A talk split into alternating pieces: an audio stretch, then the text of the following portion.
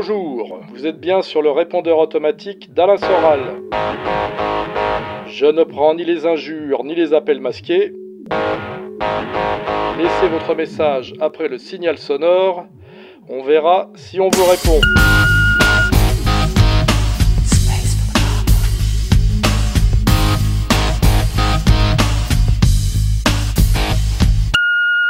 Oui, Monsieur Soral, bonjour. Euh, avant tout, euh, mon plus grand respect pour vos travaux, votre courage, votre persévérance. C'est remarquable, vous êtes un exemple pour nous tous.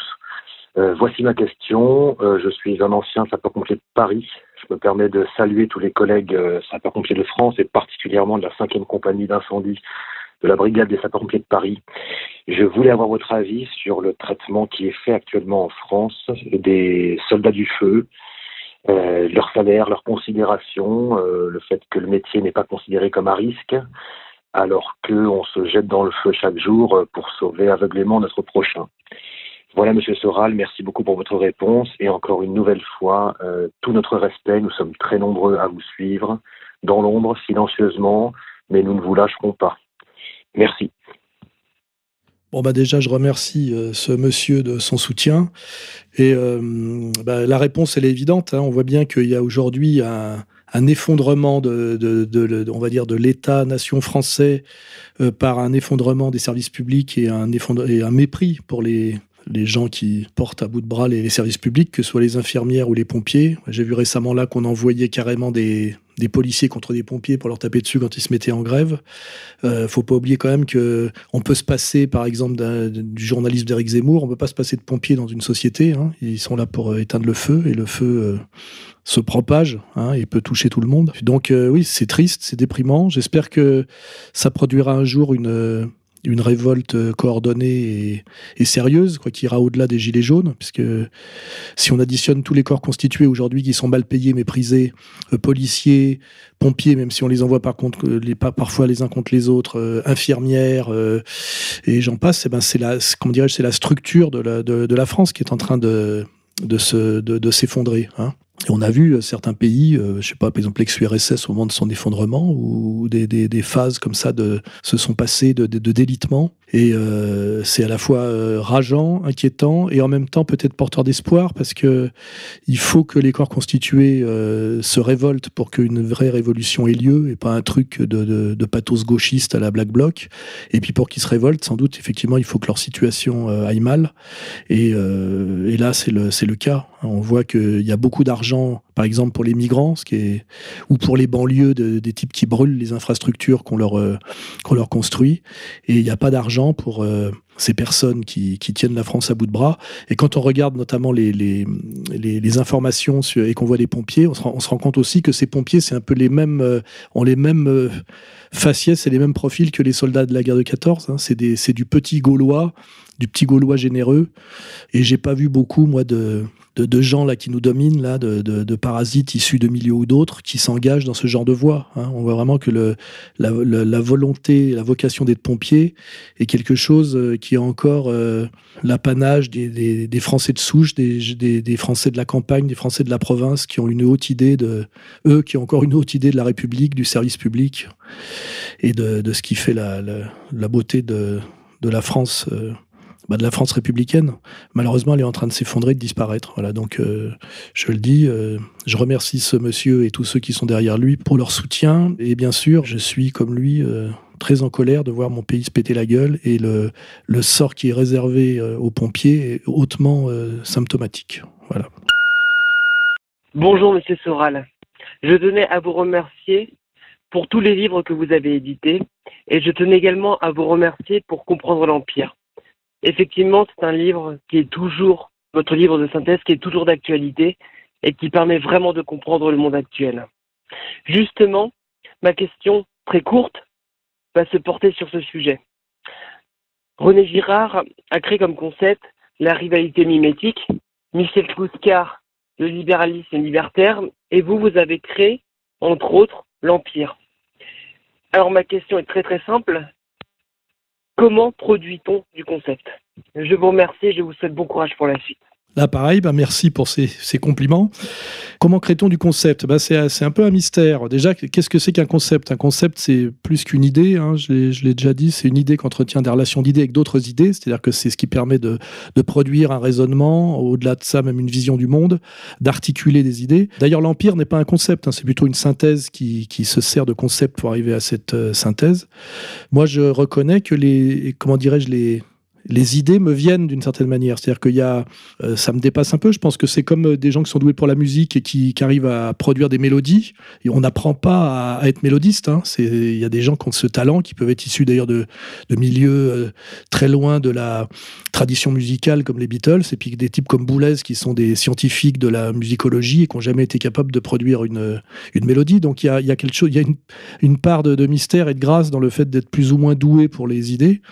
Si je veux parler moi, euh, bah, comment ça m'est venu? Bah, c'est, Ça part d'une grande inquiétude par rapport à la vie, donc beaucoup de réflexions, de doutes, de, problèmes aussi qu'on rencontre qui vous obligent à réfléchir. Il y a des gens qui, à qui il n'arrive pas grand-chose, donc ils sont pas obligés de réfléchir beaucoup. Et puis derrière, effectivement, de la lecture, et du goût pour la lecture, du goût pour la lecture des essais plutôt que des romans plutôt essayer de comprendre que de rêver. Et puis petit à petit, euh, le cerveau se structure et les idées, euh, les idées, on en entraîne d'autres. Hein. Je dirais que c'est un peu ça. Le... C'est que quand on laisse son cerveau euh, fonctionner tout seul et qu'on a déjà pas mal emmagasiné d'idées qui sont correctement articulées en respectant la logique, la cohérence, etc. Et ben souvent, comme un, un, plus un font, font deux, il y a deux idées qui s'articulent et qui en produisent une troisième. Et, ça se fait un peu tout seul. Et puis vous dites d'un seul coup, euh, c'est comme le Eureka hein, de euh, tiens hop, euh, libéralisme libertaire, libéralisme sécuritaire, inversion accusatoire. Il y a des bon. Et alors il y a, y a les, idées des autres. Puis de temps en temps il y a une petite idée qui, qui vient de vous. Et je pense que le, d'ailleurs le, le, problème n'est pas de savoir d'où ça vient exactement. En général, c'est toujours des idées qui sont partagées par par pas mal de monde. Hein. Il n'y a pas vraiment de propriété privée de la, bonne idée. Mais en tout cas, pourquoi je fais ce que je fais? Parce que je me suis rendu compte que j'ai essayé pas mal de choses dans ma vie. J'ai voulu être un grand sportif, j'étais pas assez bon. J'ai tenté un peu de, l'art et de la critique d'art, et, je me suis rendu compte que j'étais finalement doué pour les idées. Voilà. Donc je me suis un peu spécialisé là-dedans parce que c'est là-dedans que j'étais euh, pas mauvais. Voilà. Donc euh, en fait ma réponse c'est qu'il y, a une petite dimension dans tout ça de, mystère. Voilà. Hein. Bonjour, euh, ce serait pour connaître votre avis, votre analyse euh, sur le fait que le pro-palestinisme officiel ait été depuis très longtemps hein, euh, capté par le gauchisme. Voilà, merci, au revoir. Alors très bonne question. En réalité, la cause palestinienne n'a pas été captée par le gauchisme, elle a été réservée au gauchisme et interdite à ceux qui n'étaient pas gauchistes, afin que ce, que ce soit stérile, je dirais, que ce soit réservé à des jeunes euh, qui n'ont pas une culture très profonde de la politique. Et euh, vous comprenez bien que les gens qui ont pensé à la cause palestinienne en articulant ça avec, euh, avec des idées plus profondes, comme notamment le projet biblique, immédiatement sont jetés dans la catégorie antisémite. Hein. Alors d'un point de vue pratique, comment ça se passe? Eh ben, En fait, il y a le Congrès juif mondial pour la paix qui valide par des, officines ceux qui ont le droit d'être des pro-palestiniens acceptés et ceux dont le, le, soutien à la cause palestinienne sera qualifié d'antisémitisme déguisé. Après des années et des années de ce travail, donc de ce travail de contrôle et de domination sur la, question palestinienne elle-même, eh ben, on a, euh, comment dirais-je, un combat pour la Palestine, euh, en dehors même du, combat euh, sur place, hein, c'est-à-dire euh, Hamas et Hezbollah, qui est réservé à des jeunes gauchistes avec des concepts très pauvres comme l'antiracisme et l'antifascisme, ce qui a pour résultat de rendre ce combat parfaitement stérile et inopérant. Voilà. Hein. Gardez toujours ça en tête. Hein.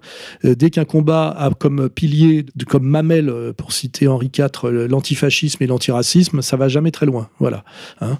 Euh, je pense que beaucoup de gens ont compris ça en privé. C'était un des, dialogues que j'avais avec Vergès à l'époque.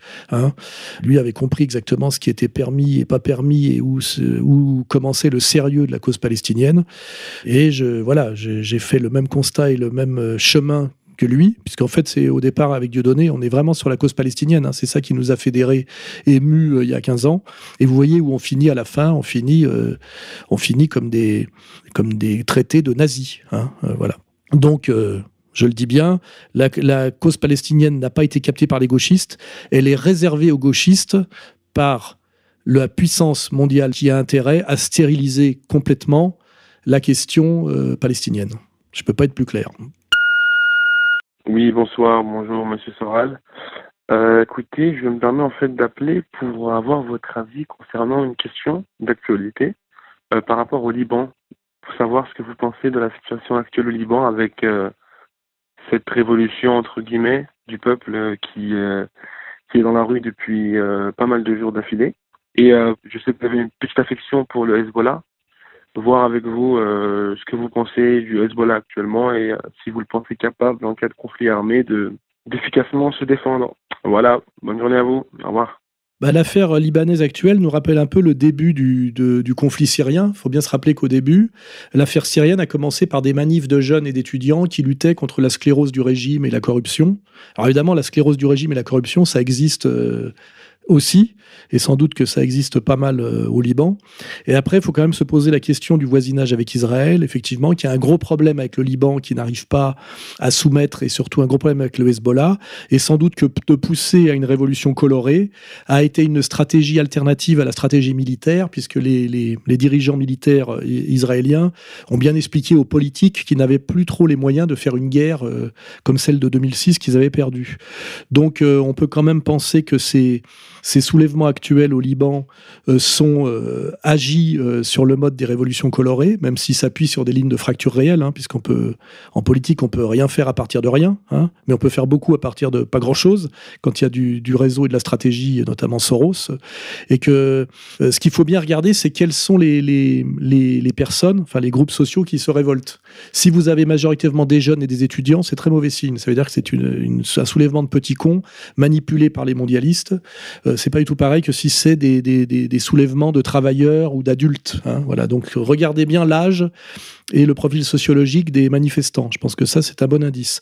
Quant au Hezbollah, effectivement, qui est un mouvement d'adultes religieux chiites, euh, très différent, à mon avis, de, des mouvements estudiantins sur le modèle occidental et qui ne rêvent que de, d'occidentalité, c'est-à-dire qui fonctionnent aussi sur les mêmes concepts que j'ai dit tout à l'heure, antifascisme, antiracisme, écologie, mondialisme, euh, de, tous, ces pseudo-concepts euh, qui, qui mènent à la soumission totale au nouvel ordre mondial.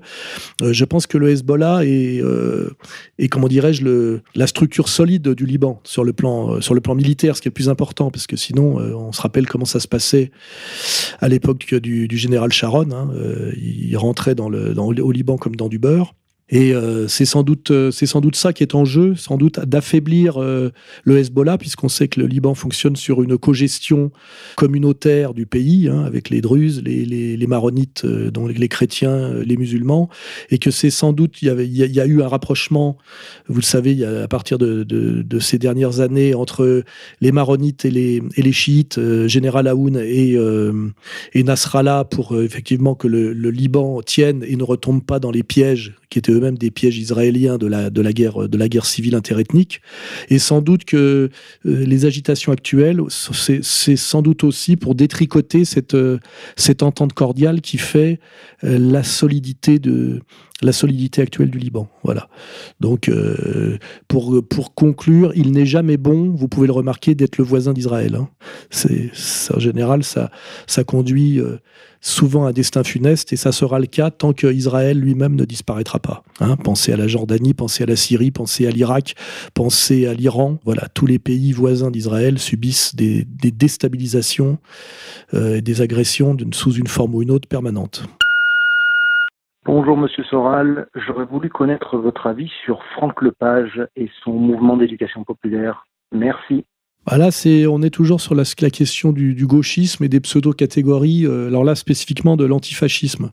Alors, le côté éducation populaire de Franck Lepage, ben, c'est un côté euh, sympathique, puisque ça serait euh, dans la tradition de, de, de, de Politzer, là, de, de permettre justement au, au prolétariat d'accéder au concept. Hein, ça serait ça l'idée saine. Hein. Et puis derrière, qu'est-ce qu'on voit? On voit qu'en fait, c'est un, un prof gauchiste qui joue, qui, dont la fonction est d'être un vigilant pour empêcher finalement l'union sacrée créer des oppositions que j'appelle moi gauche du travail et droite des valeurs, afin de, de d'opérer un, saut qualitatif, quoi, et qui permettrait de renverser le pouvoir. C'est-à-dire que le rôle, le rôle objectif des gens comme Lepage, on voit le rôle qu'il a joué euh, quand il a euh, euh, poussé Étienne Chouard à s'éloigner totalement de moi, et on voit ce qu'il est arrivé finalement à Étienne Chouard. Hein. C'est quand même très très symbolique. C'est quand même en dernière instance un flic de l'antifascisme qui préférera toujours la bourgeoisie et le pouvoir bourgeois au, danger euh, estampillé fasciste. Hein. C'est-à-dire que quand il s'agit finalement de prendre une décision politique claire par rapport à, à ce qu'il prétend euh, appeler de ses voeux, c'est-à-dire un changement radical de régime, il finit toujours par choisir la bourgeoisie sous prétexte que c'est, euh, comme la phrase de Churchill, complètement bidon d'ailleurs, euh, que la, démocratie est le, pire, des systèmes à défaut de tous les autres. voilà. Donc, Franck Lepage, je dirais un peu tout est dans son look.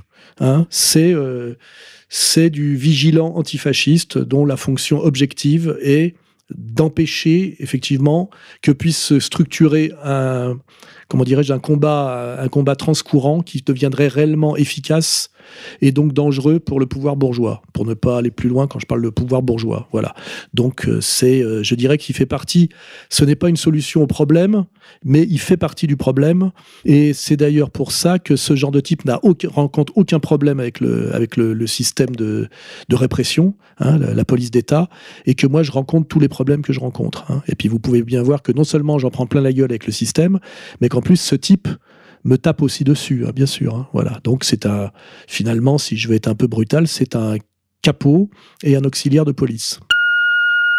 Eh bien bonjour Monsieur Soral, euh, bah, j'ai juste une question toute simple. Qu'est-ce que vous pensez euh, à l'heure actuelle de la de l'effervescence, on va dire de l'engouement pour euh, pour Greta Thunberg? Qu'est-ce que vous pensez un petit peu de la de la mouvance écolo-politique? Voilà. Bah, c'est pas une mouvance écolo-politique, c'est une mouvance euh, écolo-mondialiste, et c'est ce qu'on appelle l'écologie de marché, hein, euh, traditionnellement. Alors déjà, il n'y a pas d'engouement pour Greta Thunberg, il y a une hyper-médiatisation par le système, et donc le système de domination de Greta Thunberg. Je pense que par elle-même, euh, elle n'existe pas, et qu'en réalité, on nous l'a collée comme on nous colle Patrick Bruel, ou qu'on nous colle, je sais pas trop, l'émission de Drucker le dimanche après-midi, quoi. C'est-à-dire qu'on l'a subi, en réalité. Personne, on a demandé, on n'a pas fait de sondage pour savoir qui elle intéressait. Alors, ce qui est intéressant, c'est que pour nous, pour sauver le nouvel ordre mondial, c'est-à-dire le, mondialisme, qui est d'abord un, comment dirais-je, une, stratégie euh, économico-financière, comme ça marche pas très bien sur le plan justement économique, eh ben on nous le vend par l'écologie. C'est-à-dire que l'écologie, c'est euh, le discours qui consiste à dire que euh, il faut gérer la, planète globalement par un, par un gouvernement mondial parce que l'écologie ne connaît pas de frontières et que, et que donc euh, si on veut prendre des décisions écologiques euh, sérieuses et nécessaires, alors évidemment, c'est lutter contre la soi-disant euh, danger de la comment ça s'appelle là du, du, réchauffement climatique à cause de la production de carbone qui est une théorie totalement euh, délirante. Hein. Eh ben, il faut en passer par un gouvernement mondial. Hein. Donc euh, voilà, c'est sauver le nord mondial par l'écologie quand on peut plus le sauver par autre chose.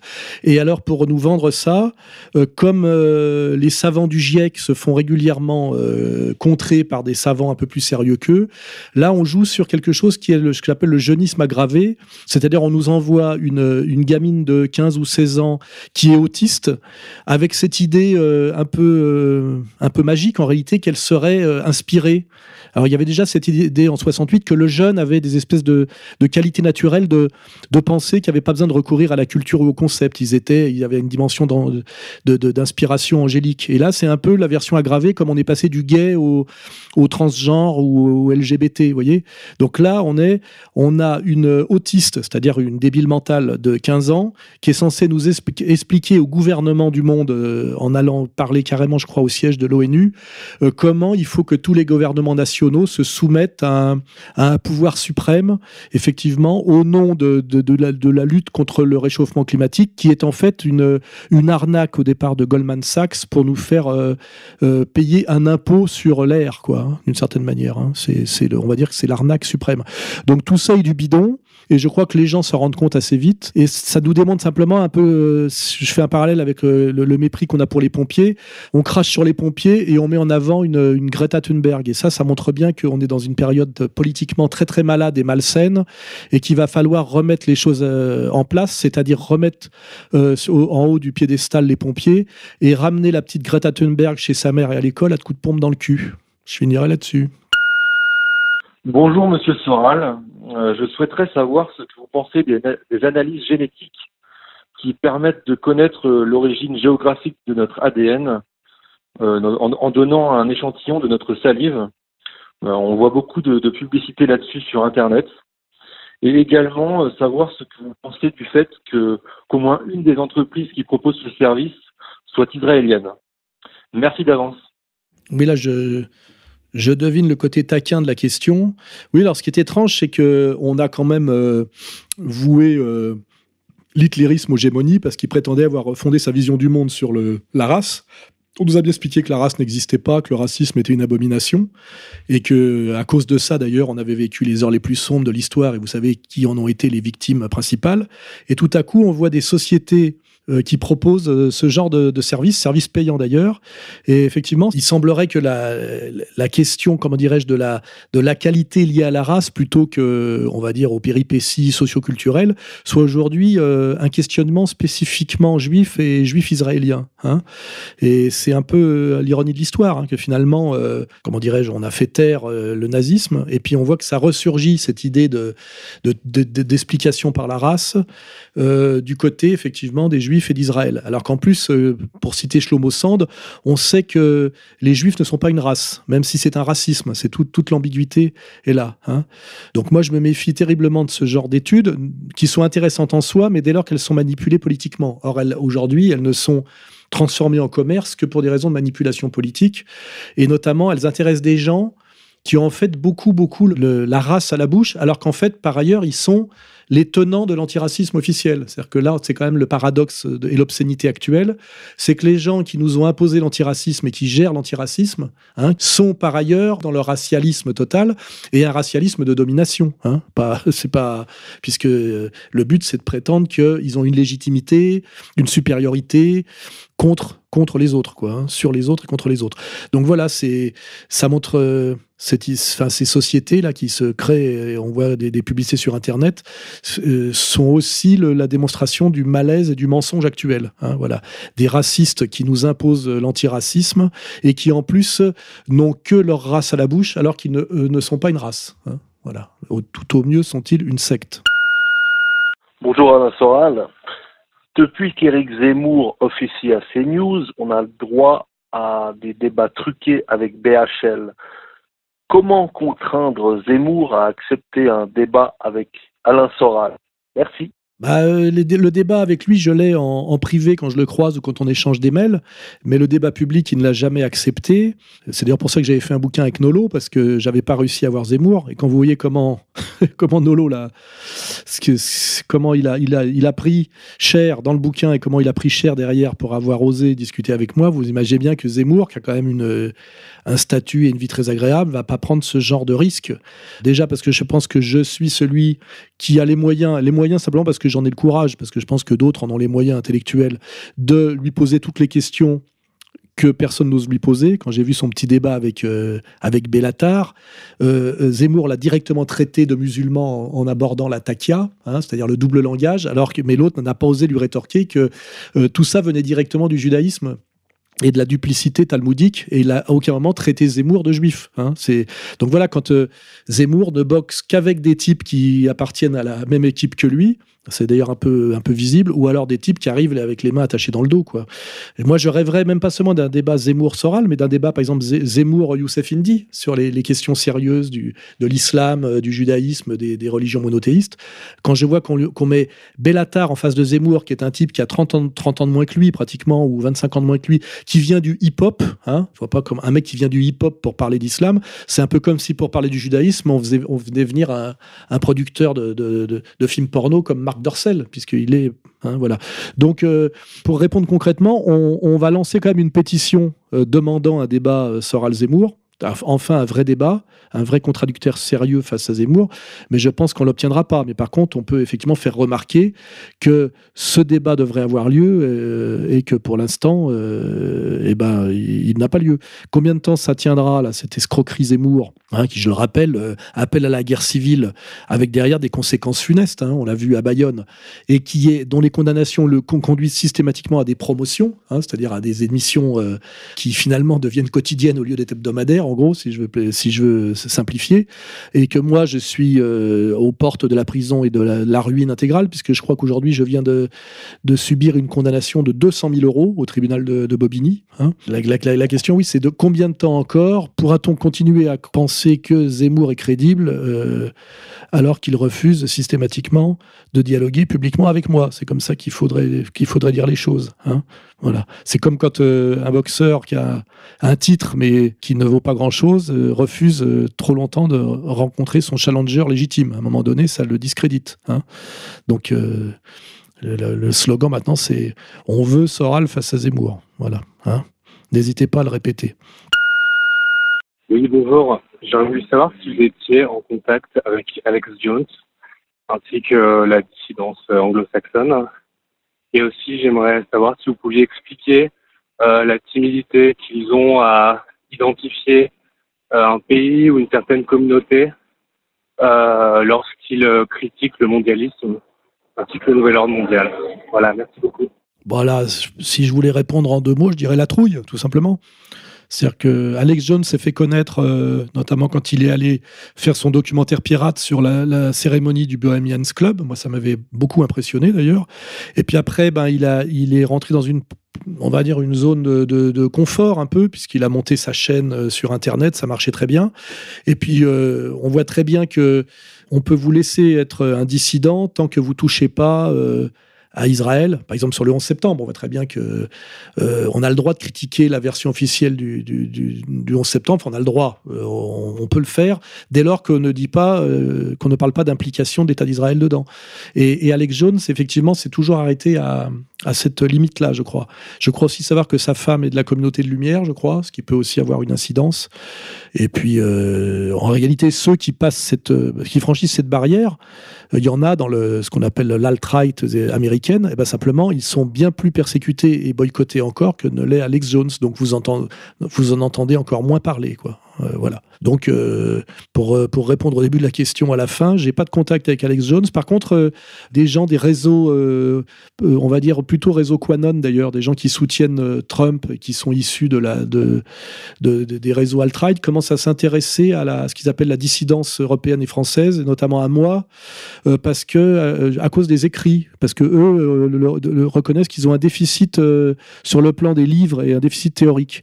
et depuis quelques mois, je commence à avoir des voir des gens qui traduisent certaines de mes vidéos, qui s'intéressent à comprendre l'Empire, qui évidemment euh, pas traduit en anglais et qui est pas qui demande quand même un certain bagage que peu de que peu d'Américains euh, ont, mais ça commence, ça commence à ça commence à bouger un peu. Tout est une question de temps, et je pense que, que dans la dissidence euh, de demain peut-être se passera aux États-Unis, je parle, se passera peut-être euh, plus loin, euh, loin d'Alex Jones, c'est plus sur des, plus passera plus par des gens sur sur ma ligne. Hein, voilà, peut-être qu'Alex Jones c'est un peu les, c'est un peu le passé déjà par rapport à, la, au sérieux de, de la dissidence radicale. bonjour Alain, c'est Socrate, le Psychon. Ouais, dans la fournée de octobre 19, tu as pu parler de choses du quotidien, la moto, et aussi dans tes défauts, ton addiction à la consommation de spécimens du beau sexe. Euh, voilà, j'aimerais beaucoup pouvoir souffrir de cette addiction. Donc, est-ce que tu pourrais nous parler de la drague, et en particulier de, de la manière spécifique que tu as de penser aux femmes et de les aborder et qui explique ton grand succès dans ce domaine? Je te remercie. Bon, bah là, sur cette question, je vais être clair. Hein. Euh, la drague, c'est euh, jusqu'à 30 ans. Après, euh, un mec de plus de 30 ans qui drague dans la rue, ça fait plutôt pathologie et ça devient malsain et même dangereux. Donc, moi, j'ai tout dit sur ce sujet dans un livre qui s'appelle Sociologie du dragueur et j'ai même complété par un film qui s'appelle Confession d'un dragueur. Hein. Livre qui est sorti en 96, je crois, et film en 2000. Voilà. Donc là, on est en 2020 bientôt, c'est-à-dire c'était il y a 20 ans. Moi, maintenant, j'ai 61 ans et un type de 61 ans ne drague pas À la limite, il se fait draguer, ce qui est, plus agréable. Et ça, c'est, un, mode de, fonctionnement complètement différent. Voilà.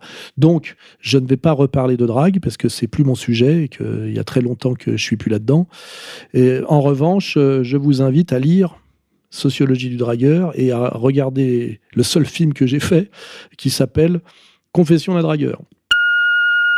Oui, bonjour Monsieur Soral, Mathieu, 35 ans.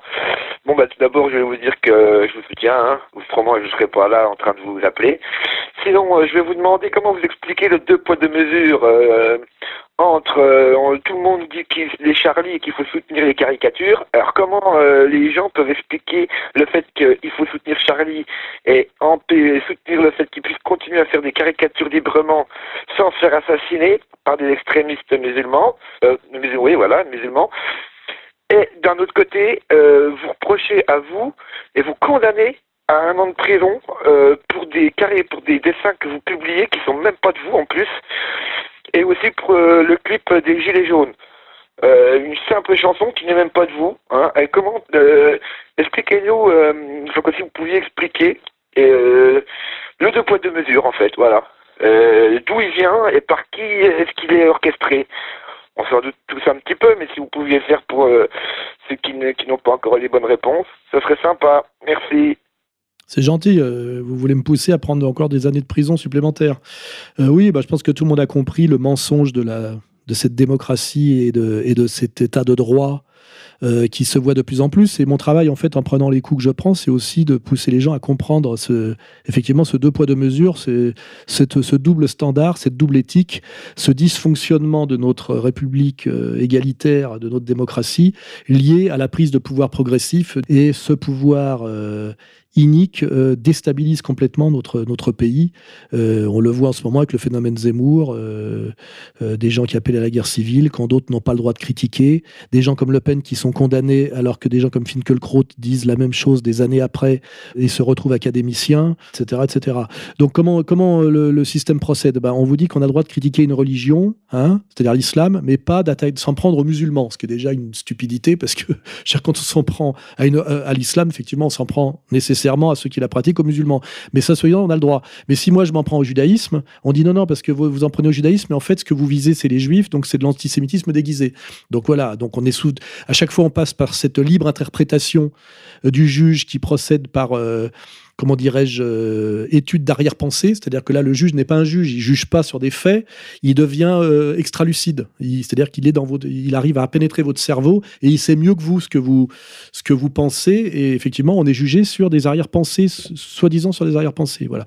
Donc, euh, bah, cette bouffonnerie à valeur de, de, loi aujourd'hui, et ça explique effectivement le, le, le, deux poids deux mesures assez insupportable qu'on subit. Insupportable parce qu'on est quand même un pays qui a une tradition de logique et, d'égalité. On est quand même le pays de Descartes et de la, de la famille égalitaire, là, pour reprendre les travaux de, Todd. Et effectivement, ça paraît à des gens de plus en plus insupportable que Zemmour ait droit à, une émission au nom de la liberté d'expression et que Dieudonné soit obligé de jouer dans un autocar et que moi, je sois pratiquement obligé de m'exiler pour échapper à la prison, ce qui ne m'empêchera pas de échapper à la ruine. Euh, ça choque de plus en plus de gens. Et la question, c'est combien de temps ça va durer encore et comment ça finira? Voilà, donc euh, je rappelle d'ailleurs aux, fans de Zemmour qui sont pour la Reconquista, que la, Reconquista, euh, s'est terminée par l'unification euh, de l'Espagne euh, sous le règne de Isabelle la catholique et la très catholique, et que ça s'est soldé in fine par euh, l'expulsion des Juifs d'Espagne et du Portugal, qui ne sont toujours pas rentrés dans leur pays d'origine. voilà, donc c'est pour comprenez d'ailleurs pourquoi un Attali n'est pas tout à fait favorable à la stratégie du choc de Zemmour. Voilà, moi j'aurais prévenu. Bonjour Monsieur Soral, ainsi qu'à toute la rédaction de R. Euh, voilà, je suis un lecteur euh, plutôt assidu euh, du site et qui contribue comme il peut de temps en temps. Alors voilà, ma question concernait l'état actuel de la réconciliation avec les populations issues de l'immigration africaine. J'aurais voulu savoir, au vu des éléments récents, si vous pensiez que la réconciliation est toujours possible. Quand par exemple, même sur, sur le site ER par exemple, quand on peut constater euh, sous différentes brèves, que les commentaires ne vont pas forcément dans ce sens, qu'il y a beaucoup de réticence, etc. vis-à-vis de ça. Euh, pourtant, il y a un grand travail pédagogique qui a été fait depuis des années pour essayer d'amener, d'arriver à, quelque chose de positif là-dessus. On, voit que ça, ça ne prend pas tant que ça finalement. Donc voilà, j'aurais voulu savoir si d'après vous, c'était toujours possible cette réconciliation avec les populations maghrébines et d'Afrique subsaharienne. Voilà, merci beaucoup. J'espère que vous pourrez répondre à cette question. Et en attendant, je vous souhaite de, une bonne continuation et gardez courage. Voilà, merci. Au revoir. Bah, je crois que la question est mal posée. D'abord, euh, quand on parle de réconciliation, égalité, réconciliation, c'était réconciliation de la gauche du travail et de la droite de valeur. En réalité, là, ça rejoint le, sujet de, par rapport à Lepage. C'était de réunir, comme dans le cercle Proudhon, les oppositions à, l'escroquerie de la démocratie, euh, qui étaient des, les oppositions de gauche et les oppositions de droite. Hein. À l'époque, c'était le, les syndicalistes révolutionnaires et les monarchistes. Donc, c'est, la réconciliation, c'est entre Français on dirait, de la, de la, de la gauche sérieuse et de la droite sérieuse. Euh, après, c'est greffé la question, effectivement, de, de plutôt, on va dire, de l'assimilation ou de l'intégration des, des, des, populations liées à une politique d'immigration complètement délirante depuis le, le, le, regroupement familial. Et effectivement, moi, j'ai analysé cette situation. Et euh, j'ai pas d'ailleurs parlé de réconciliation avec ces gens-là, j'ai parlé de comment euh, éviter euh, un chaos, sachant que les gens qui sont à la tête illégitimement de l'État français ont intérêt à ce chaos euh, de, permanent de, moyenne température. Alors là, c'est un peu aussi comme avec la petite Greta Thunberg. Quand vous dites que, que ça se passe mal, c'est parce qu'en fait, vous êtes aussi victime des médias. En réalité, on ne voit quand on parle de, Français d'origine immigrée, que les délinquants, soit les voyous de banlieue, les racailles, soit les fanatisés euh, islamistes. On ne voit, euh, on ne voit jamais euh, les Français issus de l'immigration discrets qui travaillent et qui, que je vous le rappelle, occupent beaucoup de postes d'OS, d'OS1, d'OS2, de, de, postes de travailleurs de base, de travailleurs du bas que beaucoup de Français de, Français de souche ne veulent plus faire. Hein. Moi, je rappelle ça à Zemmour. Zemmour, on peut un journaliste du Figaro, on peut s'en passer. Mais moi, ce que je vois, c'est que beaucoup, beaucoup de gens dont j'ai besoin Aujourd'hui, électriciens, plombiers, euh, euh, livreurs, coursiers, euh, chauffeurs, etc., sont issus de l'immigration. Hein. Voilà, donc je pense que le, problème est, de ce point de vue-là est, mal posé. C'est les médias dominants aujourd'hui qui nous obligent à penser que l'immigré est soit un salafiste, soit une racaille de banlieue. Ça existe, c'est un gros problème. C'est lié à l'immigration incontrôlée. On voit bien qu'avec les migrants, ça s'aggrave. C'est lié à l'idéologie de gauche qui nous domine depuis les années Mitterrand, et notamment avec SOS Racisme et la manière dont on a poussé les jeunes des quartiers à détester la France et à ne surtout pas s'assimiler. C'est aussi lié euh, à des stratégies euh, très perverses du pouvoir d'avoir euh, confié les musulmans au salafisme, comment dirais-je, au takfirisme de, l'Arabie saoudite notamment, ou au frérisme qatari sur euh, l'islam de France depuis des années. Hein, donc euh, tout, tout a été fait en réalité pour que ça se passe mal. Donc moi j'ai fait une analyse critique et ce que je fais remarquer c'est qu'on n'a pas d'études sociologiques sérieuses sur déjà le nombre de Français issus de l'immigration saharienne, subsaharienne, qu'on a nationalité française, euh, savoir lesquels sont chômeurs, lesquels travaillent, lesquels sont délinquants, etc. On n'est pas dans le sérieux là-dessus. Et Zemmour empêche toute réflexion sérieuse d'un côté, et d'ailleurs, on peut dire Yacine Bellatar aussi de l'autre. Hein. Euh, il faudrait déjà donc réfléchir sérieusement à, ces questions. Et après, moi, mes positions, elles sont très claires. C'est que euh, si euh, des, des, Français d'origine immigrée ont tellement de mal à s'assimiler à la France, c'est pour que c'est justement parce que pour eux, la France est représentée par Éric Zemmour. Je comprends parfaitement, moi, qu'un type qui est issu de l'immigration ait du mal à se sentir français si on nous explique que le champion de la France, le nouveau Vercingétorix, c'est Éric Zemmour, ou derrière Bernard-Henri Lévy, ou derrière euh, euh, Patrick Bruel, ou derrière, vous voulez que je vous sorte toute la liste? Voilà, c'est le vrai problème, il est là. C'est quand on leur parle du général de Gaulle, de, Éric Tabarly ou même d'Alain Soral, ça se passe beaucoup mieux. Hein, voilà. Donc, euh, on en revient toujours à la même question, au même problème. Hein. Et la question, c'est pas de si la réconciliation va avoir lieu. les Français ne sont pas censés se réconcilier avec des gens qui sont des Français récents. Il est simplement la question de savoir si ces Français récents vont être capables de s'assimiler, de s'intégrer correctement à, ce pays qui est la France. Hein. Il faut remettre les choses, les choses dans l'ordre. Déjà, c'est parler de réconciliation, c'est insultant pour les, les, Français de souche. Et après, ben, c'est de dire que il y a des gens qui ne le veulent absolument pas, mais qui ont beaucoup de pouvoir. Il y a des gens qui sont très manipulés et trop bêtes pour comprendre quel, devrait, quel est leur intérêt et comment ils devraient se positionner et qui tombent dans tous les pièges. Et après, la question, c'est de savoir si la France va éclater et, disloquer un peu plus. Hein. On a les pompiers, les infirmières, euh, les incendiaires de banlieue. Euh, est-ce qu'on a les moyens d'une guerre civile? Qui, qui est intéressé par une guerre civile? Et je rappelle que la guerre civile, ça excite les petits cons euh, pendant 15 jours et qu'après, tout le monde se met à chialer parce qu'on ne peut pas l'arrêter. Et j'invite les excités qui prônent la guerre civile Bon, euh, et puis surtout ceux qui y croient, à aller étudier l'histoire du Liban à partir de 75 ou l'histoire de, la Yougoslavie à partir des années 90. C'est tout. Voilà. Les adultes sérieux ne prônent jamais ce genre de solution. Ni immigration incontrôlée, ni arrogance euh, euh, des Français récents par rapport aux Français de souche, ni guerre civile. En réalité, il faudrait simplement que l'État français se comporte de manière cohérente par rapport à toutes ces questions. Et pour ça, il faudrait que le pouvoir dans l'État français reviennent aux Français légitimes et à ceux qui ont à cœur les intérêts supérieurs de la France. Voilà, on revient toujours à la même question.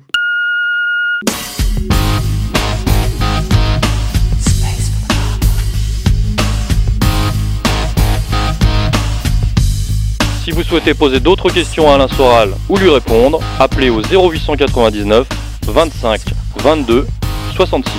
0899 25 22 66.